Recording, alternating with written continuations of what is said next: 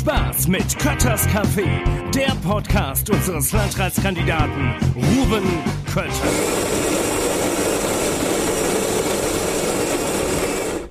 Hallo und herzlich willkommen zu Kötters Café am Tag der Arbeit am 1. Mai. Und ich habe mir einen passenden Gesprächspartner dazu rausgesucht, nämlich Arif Tantürk, den Betriebsratsvorsitzenden von Glattfelder in Nidda-Oberschmitten. Arif, danke, dass du dir die Zeit nimmst, hier heute mit mir dich ein bisschen zum Thema Arbeit, zum Thema ähm, ja, Personalratsarbeit, Betriebsratsarbeit, Tag der Arbeit auszutauschen. Ja, hallo Ruven. Herzlichen Dank für die Einladung. Gerne. Ähm, Mache ich sehr gerne. Ja.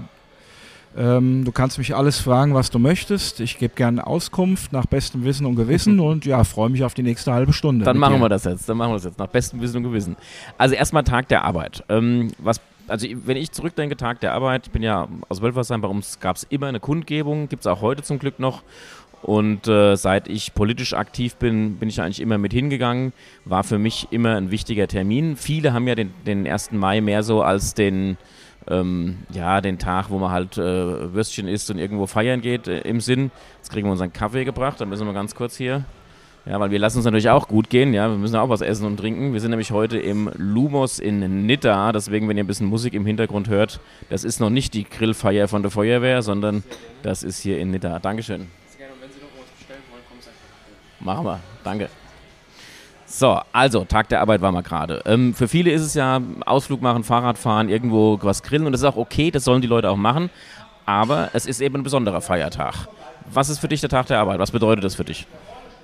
Ja, Ruven, ähm, du wirst jetzt vielleicht etwas erstaunt sein über meine Antwort, aber ich habe ein durchaus zwiegespaltenes Verhältnis zum 1. Mai. Ähm, ich habe mich sehr stark mit Geschichte beschäftigt, vor allen Dingen auch mit deutscher Geschichte. Das ist das Land, in dem ich lebe. Da und, ist der 1. Ähm, Mai nicht ganz unbelastet. Genau. Mhm. Ähm, die Wahrheit ist, dass der 1. Mai von den Nazis zum offiziellen Feiertag erklärt wurde, der 1. Mai 1933.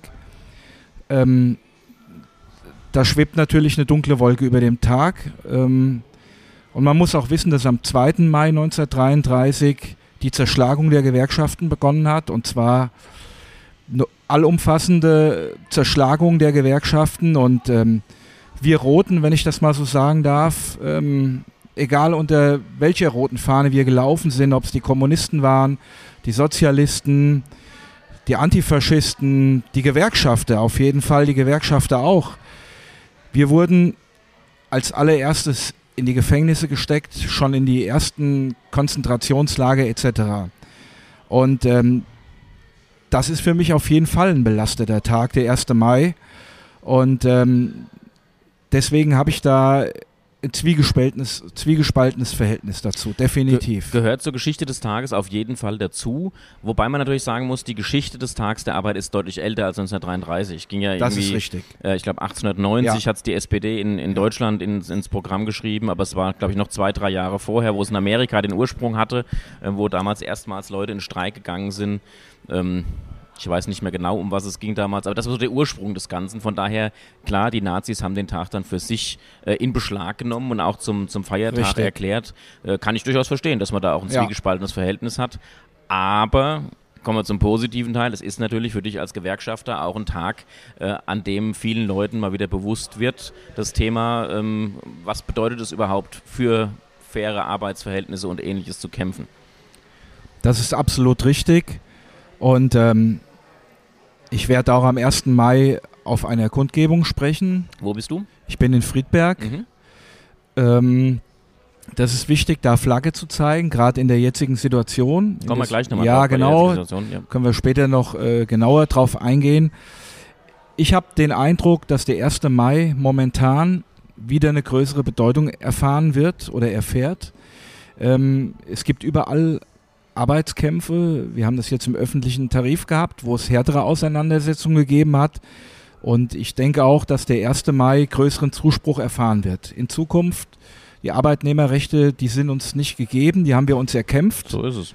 Und ähm, wir müssen auch darauf bedacht sein und genau darauf gucken, dass uns die nicht wieder Stück für Stück abgebaut und zurückgenommen werden. Ja, vieles, was wir heute für selbstverständlich erachten, ist nicht selbstverständlich, sondern wird irgendwann mal erkämpft. Ähm, Sachen wie Arbeitsschutz, ähm, wie Arbeitssicherheit, aber auch das Thema der Arbeitszeiten, äh, alles Sachen, die nicht freiwillig uns gegeben wurden, sondern die erkämpft werden mussten von Gewerkschaften, von Leuten, die mutig waren, aufgestanden sind und gesagt haben, das, dafür kämpfen wir jetzt, das wollen wir machen. Absolut. Also Freiheit wird einem nicht gegeben oder geschenkt.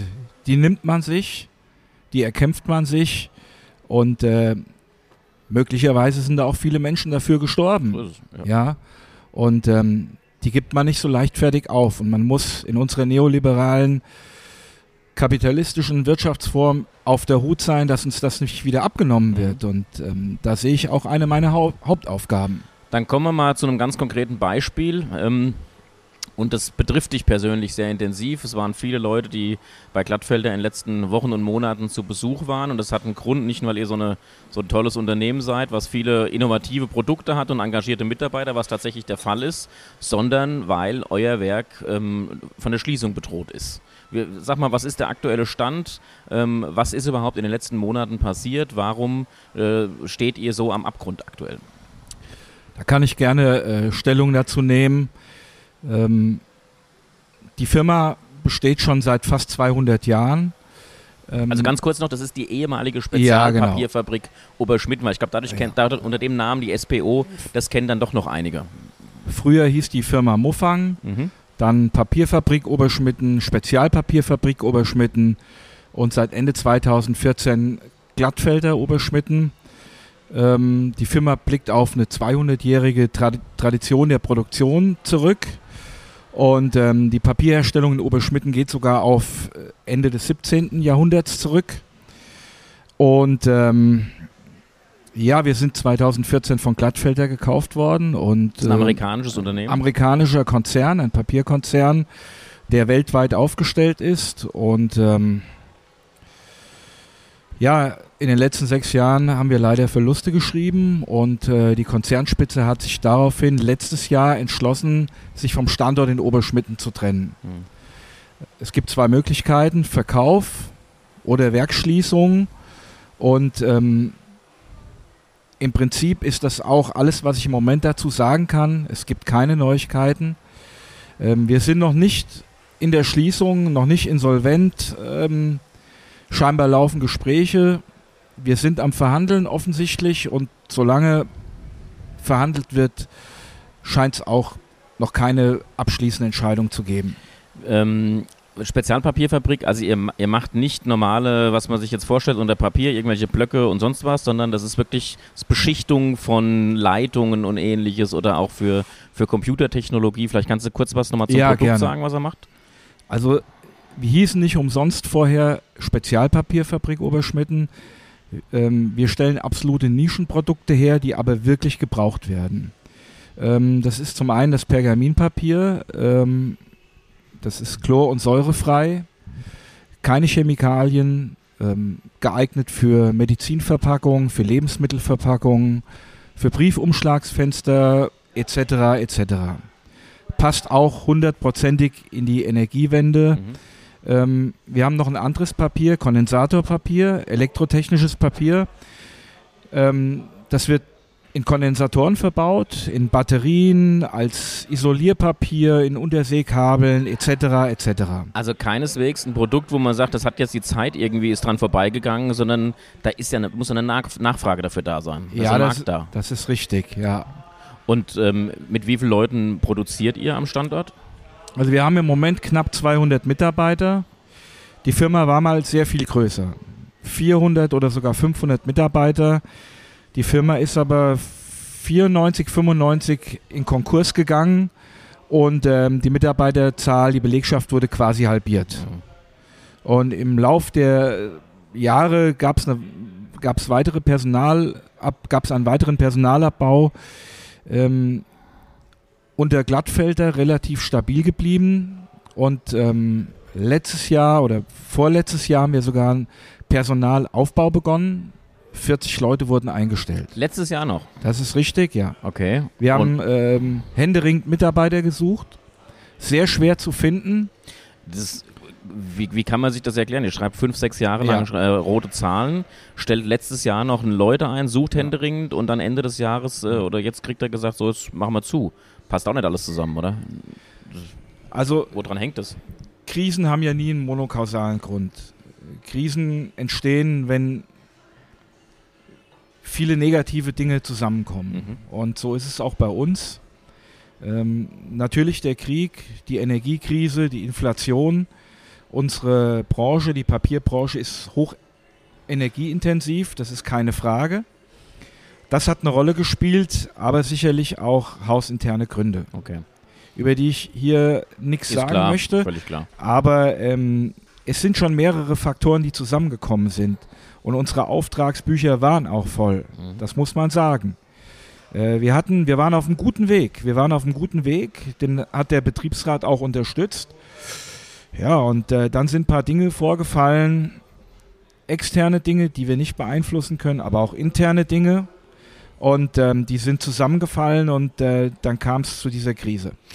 Ähm, man kann an der Stelle ja durchaus auch feststellen, korrigiere mich, wenn es falsch ist, aber dass es schon auch das Ganze schwierig macht, sich äh, für Arbeitnehmerrechte zu engagieren, wenn man auf einmal Teil eines amerikanischen Konzerns ist.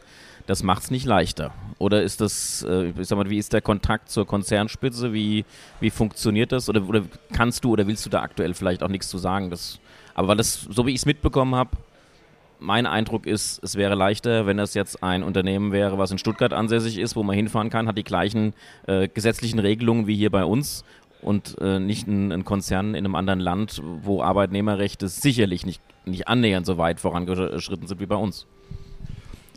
Ja, das ist nicht so ganz falsch, was du sagst.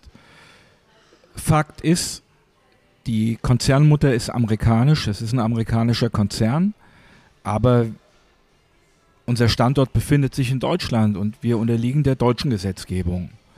Und ähm, jedes Unternehmen, das in Deutschland tätig ist, unterliegt der deutschen Gesetzgebung. Und es ist auch genau meine Erwartungshaltung an den Konzern, dass er sich an die deutsche Gesetzgebung hält. Mhm. Ähm, natürlich gibt es einen großen Unterschied in den Firmenkulturen der USA und Deutschlands. Das ist offensichtlich, das kann man nicht wegdiskutieren, wenn man mit Kollegen diskutiert oder sich berät oder bespricht, die auch für amerikanische Konzerne tätig sind. Die, die greifen auf die gleichen Erfahrungen zurück. Das ist ganz klar. Das ist eine andere Mentalität. Es ist eine andere. Mentalität. Ähm, man sagt ja immer, USA und Europa äh, sind Brüder im Geiste. Ähm, das sehe ich nicht ganz so. Also ich sehe da schon erhebliche Unterschiede in der Mentalität. Mhm. Ja, ähm, mich bitte nicht falsch verstehen. Ich bin hier auch amerikanisiert. Das ist nicht wegzudiskutieren. Ich bin hier in Hessen aufgewachsen. Wir waren überall Garnisonen. Bei uns zu Hause lief American Forces Network Radio und so weiter. Aber es ist schon eine schwierige Kommunikation, wenn man mit einem amerikanischen Konzern zusammenarbeitet. Ich glaube, es geht jetzt auch weniger um die Mentalität Ja. des, des einzelnen Menschen, Ja, sondern eher so diese ähm, die Struktur und die die Art und Weise, wie dort Unternehmen agieren. Das ist sicherlich was völlig anderes, als Ja. es bei uns ist. Glücklicherweise bei uns anders. Ähm, ich glaube, dass da in den, in den Führungsebenen sicherlich ein anderer Wind weht und auch ein anderer Umgang dann mit äh, Interessensvertretern wie dir ist, mit Personalvertretern. Das kann ich mir schon gut vorstellen, ja. Das ist definitiv so. Ähm, ich kann das ja hier auch mal sagen. Ich bin seit fünf Jahren Betriebsratsvorsitzender und ähm, in meinem ersten Jahr hat es drei Monate gedauert, bis ähm, der Konzern mich abgemahnt hat. Als Betriebsratsvorsitzender. Das ist richtig, ja. Und das kann ich auch hier gerne mal sagen. Ich bin 14 Mal abgemahnt worden. 14 Mal. Ja, ich habe eine Mappe überreicht bekommen mit 14 Abmahnungen. Schön pro Abmahnung ein Fächer. Und ähm, ich bin jetzt immer noch da. Wa- Was haben die für, für Anlässe genommen, dich abzumahnen? Tja, Was 14, gefunden? 14 fingierte Anlässe. Ich bin Ja, natürlich dagegen vorgegangen. Ähm, ich lasse mich nicht einschüchtern. Nee. Ich habe eine Aufgabe. Ich bin gewählt worden und ähm, ich muss die Interessen der Arbeitnehmer wahrnehmen. Und darauf liegt mein ganzer Fokus. Das ist ein, ein, ein guter Punkt. Und deswegen würde ich das gerne jetzt auch nochmal in die andere Richtung spielen. Du bist jemand, der, du hast dich wählen lassen und du trittst für die Interessen deiner Kolleginnen und Kollegen ein.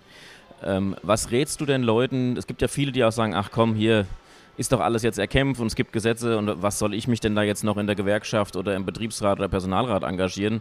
Ähm, was bringt mir das? Schadet mir vielleicht sogar eher, wie du ja eben selber gesagt hast, bist du noch abgemahnt, wenn du entsprechend da bist. Äh, was rätst du jungen Kolleginnen und Kollegen, die im, im, im Berufsleben anfangen, warum sollten die sich engagieren? Also erstmal muss man konstatieren, es gibt momentan einen Arbeitnehmermarkt. Das heißt, die Macht der Arbeitnehmer nimmt gerade massiv zu. Mein Eindruck ist so groß wie noch nie. Also genau. Das ist Wahnsinn, ja. Wir haben einen demografischen Wandel. Ähm, Arbeitnehmer werden händeringend gesucht, überall. Und ähm, die Macht verlagert sich gerade auf den Arbeitnehmer und das ist auch gut so. Und ähm, ich kann nur jeden jungen Kollegen einladen, sich für die Arbeitnehmerrechte zu engagieren, sowohl im Betriebsrat, im Wirtschaftsausschuss ähm, oder auch dazu animieren, einer Gewerkschaft beizutreten. Ich finde das enorm wichtig. Enorm wichtig. Wir haben schon gemeinsam viel erkämpft, aber wir sind meines Erachtens nach noch lange nicht da, wo wir sein könnten, wo wir hinwollen, als Gewerkschafter, als Arbeitnehmer etc. Und ähm, vielleicht ist es auch ein Lernprozess bei jungen Menschen. Ähm, aber ich bin da eigentlich hoffnungsvoll, dass es in Zukunft vielleicht wieder mehr Gewerkschaftsmitglieder gibt, dass sich mehr junge Menschen auch für die Betriebsratsarbeit engagieren und ähm, mich anderweitig solidarisch unterstützen. Also den Eindruck, den du eben geschildert hast, habe ich auch, dass die, die, die Macht der Arbeitnehmer eigentlich so stark ist wie selten zuvor.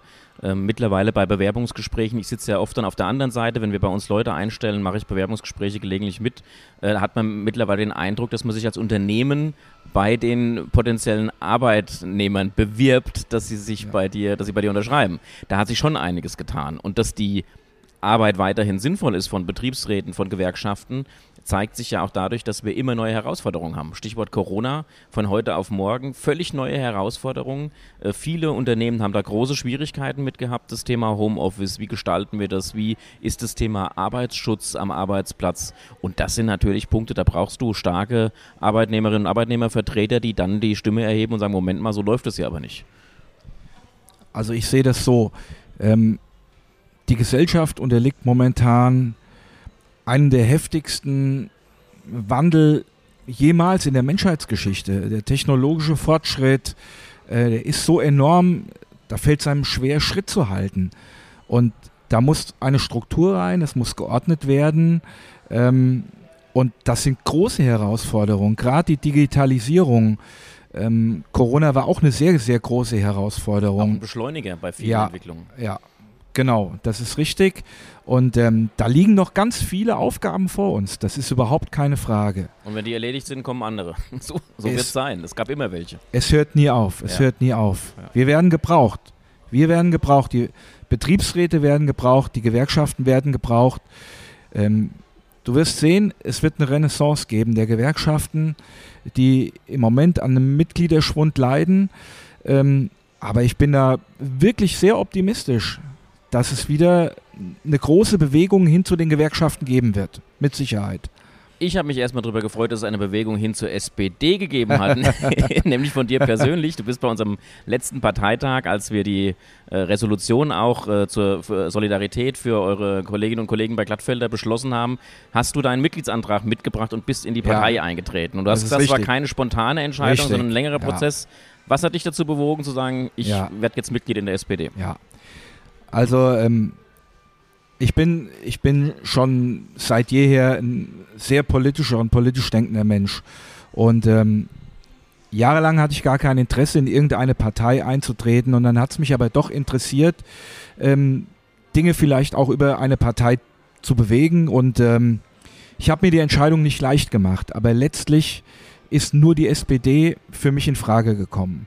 Ähm, es war kein spontaner Entschluss. Ähm, ihr wart ja bei mir, eine Delegation der SPD.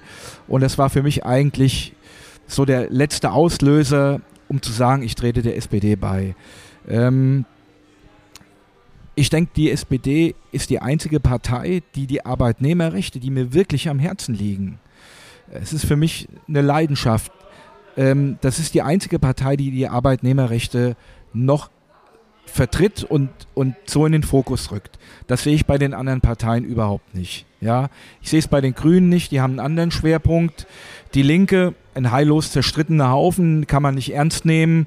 Gut, ähm, CDU kommt für mich auch nicht in Frage und über die andere Partei, die ich namentlich nicht erwähnen will, will ich ja, brauchen wir gar nicht zu sprechen, kommt für mich überhaupt nicht in Frage. Und ähm, ich bin da voller Überzeugung beigetreten. Ich muss sagen, natürlich habe ich auch ein paar Punkte, die mich stören an der SPD, an der Historie. Aber ja, aber da will ich jetzt auch nicht näher drauf eingehen. Mir, ich kann voller Überzeugung sagen, ähm, ich bin gerne eingetreten.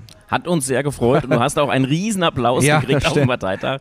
Aber zu dem Punkt, was du gesagt hast, natürlich ist es so, wenn man in einer Partei Mitglied ist, heißt es ja nicht, man gibt sein Hirn am Eingang ab, weil Nein. manche denken dann, ja, du musst dich jetzt rechtfertigen für irgendeine Entscheidung. Ich sage immer, die, die SPD ist die Partei, in der ich mich am, in der ich mich wohlfühle, die meine meine politische Meinung am besten vertritt. Das heißt aber nicht, dass ich mit allem einverstanden bin, was Natürlich, irgendjemand, ja. der ein SPD-Parteibuch hat, irgendwo macht oder umsetzt. Völlig klar. Aber wir haben uns sehr darüber gefreut, dass du das gemacht hast. Ja, gerne. Nein, ich, also äh, ich war auch überrascht, ähm, wie gut ich da aufgenommen wurde und ähm, habe mich da auch sofort sehr wohl gefühlt. Das muss ich auch dazu sagen. Das macht schon viel aus. Es war sehr familiär und ich kannte ja einige schon von euch und andere sind ganz euphorisch auf mich zugekommen, haben das Gespräch gesucht. Ähm, das ist natürlich Balsam auf die verwundete Seele. ja. Sehr gut. Du hast das Stichwort familiär gesagt und das würde ich ja. jetzt auch nutzen für den Abschluss. Nämlich, ich würde sagen, wir wünschen jetzt allen, die jetzt familiär oder mit Freunden oder ja. wie auch immer heute oder mit Kolleginnen und Kollegen den Tag der Arbeit erst begehen und anschließend auf irgendein Fest gehen, sich's gut gehen lassen heute. Ja. Einen wunderschönen Tag. Ich hoffe, das Wetter spielt mit. Ich hoffe, die Feste sind voll und die Kundgebungen auch, ähm, sodass wir möglichst viele Menschen sich begegnen können, weil das ist ja auch einfach, wir haben es jahrelang oder jahrelang nicht, aber wir haben es vermisst, als es nicht möglich war und jetzt kann man sich wieder begegnen, man kann sich treffen und von daher wünsche ich allen, die heute Kundgebungen machen, viel Erfolg, natürlich auch anschließend, äh, dir auch in Friedberg viel Erfolg äh, und anschließend dann allen einen wunderschönen 1. Mai. Ja, von mir auch.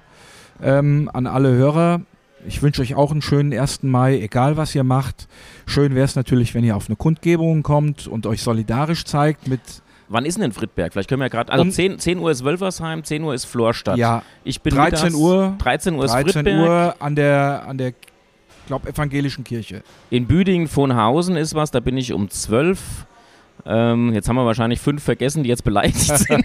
Aber wir tut haben ein paar leid. erwähnt. Ja, genau. genau. tut uns leid bei denen, die wir ja. vergessen haben. Aber macht das. Geht hin, geht zu einer Kundgebung und lasst euch ansonsten noch gut gehen heute. Genau. Vielen Dank fürs Zuhören. Macht's gut. Bis zum nächsten Mal. Ciao. Ciao. Das war Kötters Café, der Podcast unseres Landratskandidaten Ruben Kötter.